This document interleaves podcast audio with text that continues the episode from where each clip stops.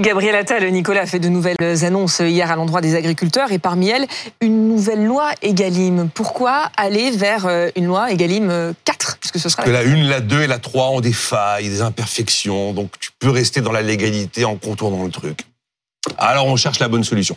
Ces lois Egalim, hein, je rappelle que ça vient de États généraux de l'alimentation en 2017, on en fait une en 2018, en 2021. C'est pas normal d'en faire trois et quatre, mm. un truc qui cloche. On veut, cette loi est là pour monter le prix que tu payes. Elle est là pour mieux payer l'agriculteur, pour limiter les promos. Donc à l'arrivée, pour monter les prix dans les rayons. Faut quand même le rappeler. Et donc là, la loi Egalim 4, on se dit, ça y est, on va peut-être trouver la solution pour que l'agriculteur ait le juste prix de son travail. Et enfin, sa vraie rémunération, puisque les 1, 2, 3 n'y sont pas parvenus. Bon, qu'est-ce qui euh, cloche précisément dans toutes les anciennes lois Egalim C'est que les agriculteurs ne sont pas suffisamment rémunérés C'est le revenu, c'est ça. Le principal sujet, c'est comment on fixe le prix de la matière première agricole. Hmm. On a mis en place un système qui veut qu'on fixe un prix de matière première agricole, et puis ce prix, après, on dit qu'on peut plus le négocier pendant le reste de la discussion. On a mis en place trois options. Les deux premières sont assez clean. Ça repose sur des pièces comptables, sur des factures pour voilà combien ça m'a coûté pour produire ce kilo de porc. Et la troisième option, on fait appel à un tiers de confiance, généralement un commissaire au compte, qui arrive lors de la négociation et qui vous donne un prix certifié. Il est certifié. Mais pas très très très transparent et ben c'est cette option 3 qui est utilisée dans 70% des cas.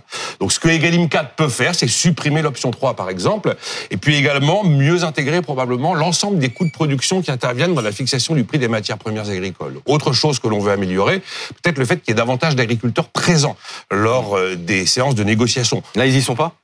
Tout n'est pas tripartite. Mais aussi le tripartite, c'est un peu compliqué. Donc, faut pas s'imaginer que c'est la solution miracle. Et troisième chose, Pourtant, la loi Egalim 3, dite loi d'escrozaille, normalement apporté une réponse à ce problème qui fait que des distributeurs utilisent des centrales d'achat ailleurs en Europe, une manière légalement de tenter de s'affranchir des lois franco-françaises.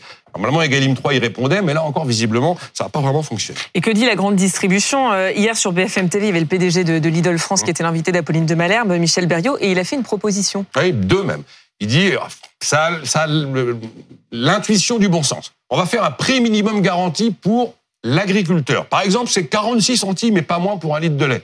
Aujourd'hui, quelquefois, c'est payé 40, c'est pas assez. Et on va faire un prix minimum de vente pour le distributeur. Le distributeur ne pourra pas vendre le litre de lait moins de 1 euro. Je sais pas trop quoi en penser, parce que ça s'appelle le contrôle des prix.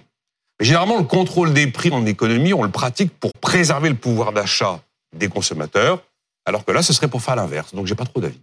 Merci, Nicolas.